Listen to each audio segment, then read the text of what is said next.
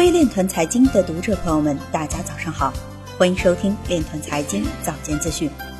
今天是二零一九年四月二十日，星期六，农历亥年三月十六。首先，让我们聚焦今日财经。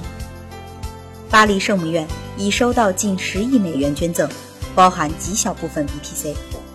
澳大利亚拨款是国内首个区块链孵化器。工信部公示网络安全技术应用试点示范项目名单，包含六个区块链项目。浙江省出台区块链信息服务管理实施意见。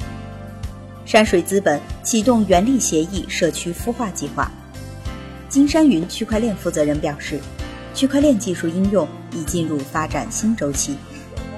Coinbase 在十一个国家和地区新开交易所，仅支持币币交易。二零一九年第一季度勒索软件攻击者所获得加密货币数量较上季增加近百分之九十。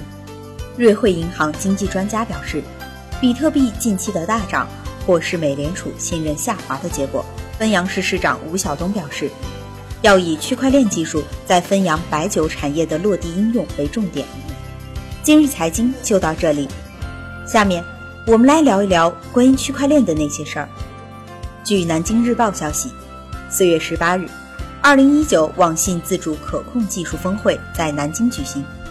江苏省工业和信息化厅副厅长石宇表示，江苏省正着力构建。自主可控的现代产业体系，初步形成了以南京、无锡、苏州为中心的集聚发展态势。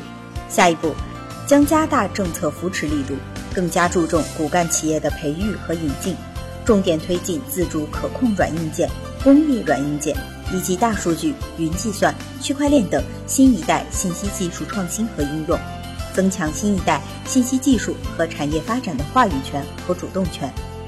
以上就是今天链团财经早间资讯的全部内容，感谢您的关注与支持，祝您生活愉快，我们明天再见。